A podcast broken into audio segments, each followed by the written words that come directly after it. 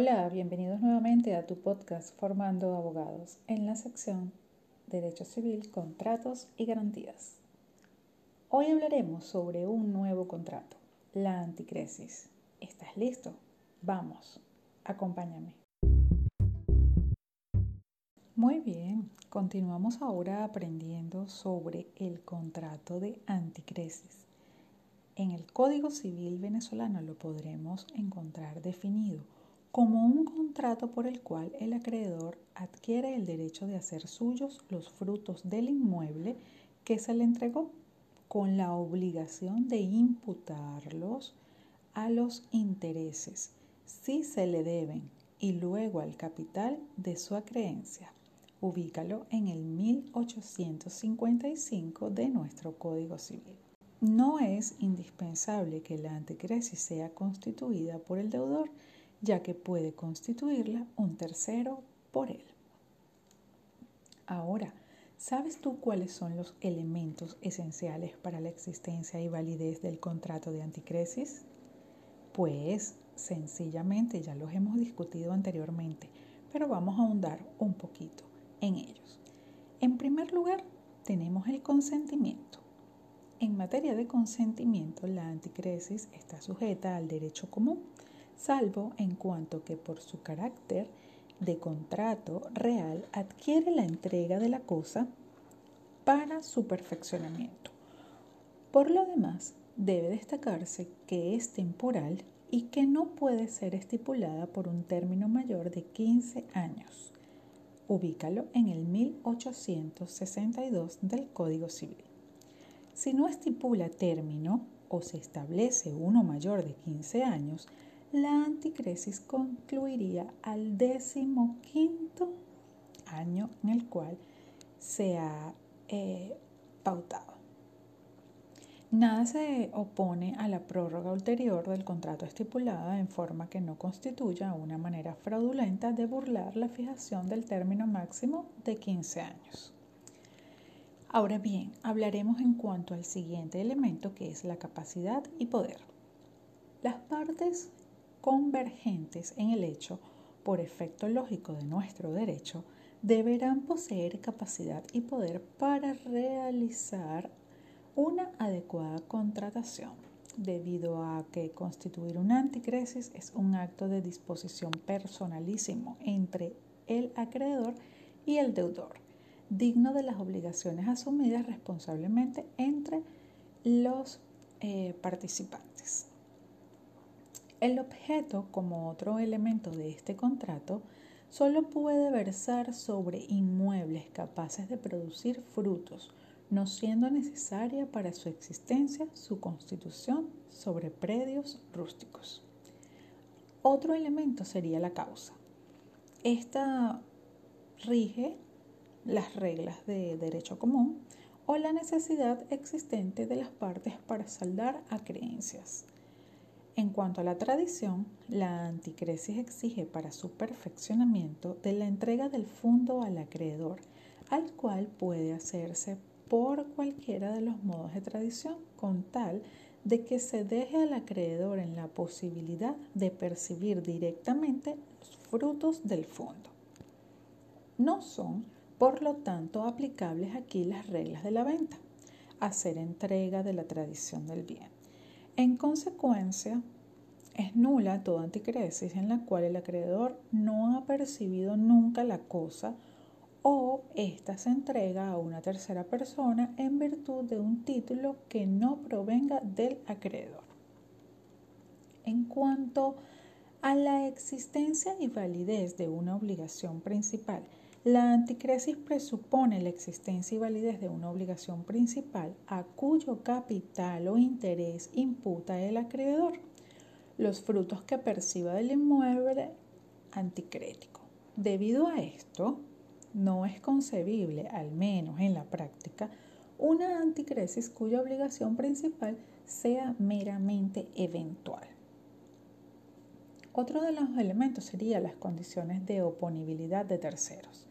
En nuestra legislación se establece que la anticresis debe ser registrada en la oficina que corresponda a una ubicación del inmueble, para que pueda ser opuesta a terceros en concordancia con lo que está establecido en el artículo 1862 del Código Civil. Pues dicho esto, debemos ahora hablar de los efectos que produce tal contrato. En el artículo 1856 reza que si no hubiere pacto en contrario, el acreedor debe pagar las contribuciones y las pensiones a que esté sujeto el inmueble que tiene en anticresis. Igualmente debe hacer las reparaciones necesarias del inmueble. Tiene la pena de indemnizar el perjuicio que sobrevenga de ello, pero tiene derecho al reembolso de estos gastos, con privilegio sobre los frutos. En el artículo 1857 se establece que el deudor no podrá pedir la restitución de la cosa dada en anticresis, sino después de la extinción total de la deuda. Pero el acreedor que quiera librarse de las obligaciones impuestas en el artículo anterior podrá restituirla en cualquier tiempo y perseguir el pago de su crédito por otros medios legales sin perjuicio de lo que se le hubiera estipulado en contrario. En cuanto a lo que establece el 1859, este establece que se puede estipular que los frutos se compensen con los intereses en todo o en parte. Ahora veamos las formas de extinción de la anticresis. Como una obligación accesoria que es, la anticresis puede extinguirse por vía de consecuencia y por vía principal. Te explico. Por vía de consecuencia se extingue la anticresis al extinguirse la obligación principal correspondiente, pero ha de tenerse en cuenta al respecto la indivisibilidad de la anticresis y el caso ya mencionado en este capítulo de subsistencia de solo derecho de retener el inmueble a pesar de haberse extinguido la obligación principal. Ahora bien, ¿cómo puedes extinguirla por vía principal? Bueno, aquí tenemos unas posibles causas. Primero, por vencimiento del término de la anticresis. Segundo, por cumplimiento de una condición resolutoria prevista en el contrato de anticresis. Tercero, por extinción del derecho del constituyente de la anticresis, por ejemplo, si es anulado o resuelto su título de adquisición o vence el término de su derecho. Sin embargo, es de doctrina que la anticresis subsiste si la extinción del derecho del constituyente, por ejemplo, constituyeron un usufructo, ocurre por un acto voluntario suyo, por ejemplo, la renuncia o en virtud de haberse consolidado en el constituyente la plena propiedad. Como cuarto motivo, tenemos por perecimiento total del inmueble. En quinto, en virtud de la prescripción extintiva del derecho anticrético, que puede ocurrir sin que prescriba la obligación principal. En sexto y último lugar, tenemos por renuncia de la anticresis, o sea, por el ejercicio del derecho que tiene el acreedor de devolver el fondo. En este caso hablaremos sobre la transmisión de la anticresis. El derecho de anticresis en sí mismo no puede cederse por acto entre vivos, pero evidentemente se transmite a los herederos junto con el crédito. Incluso se sostiene que la cesión no implica la cesión de la anticrisis, que le es accesoria. Para ello tenemos entonces las obligaciones del anticresista.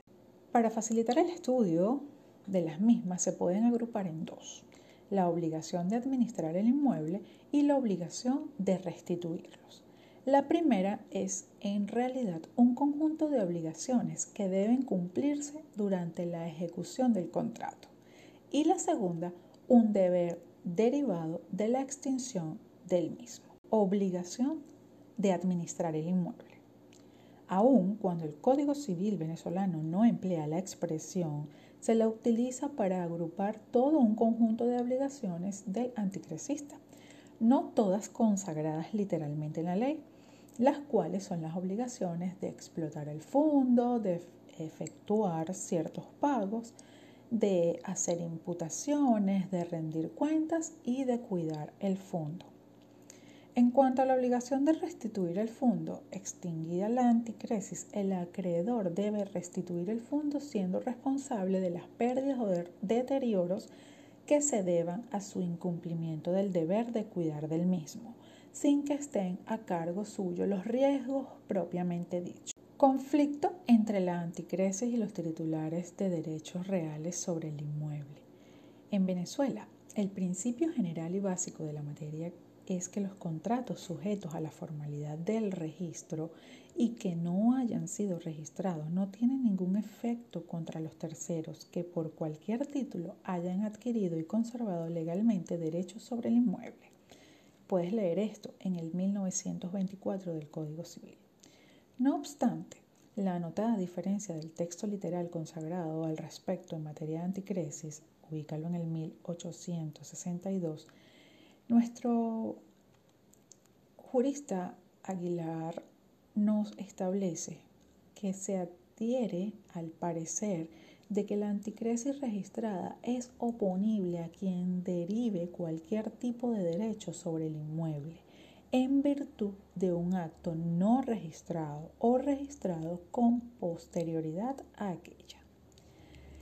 En el caso concreto de que el conflicto sea entre el anticresista y un acreedor hipotecario, entendemos, por tanto, que si la hipoteca se ha registrado antes de que se registre la anticresis, la ejecución del acreedor hipotecario extingue el derecho del anticresista pero que si la anticresis fue registrada con anterioridad a la hipoteca, aunque ella no impide al acreedor hipotecario ejecutar el inmueble, el adquiriente de éste habrá de respetar el derecho del anticresista.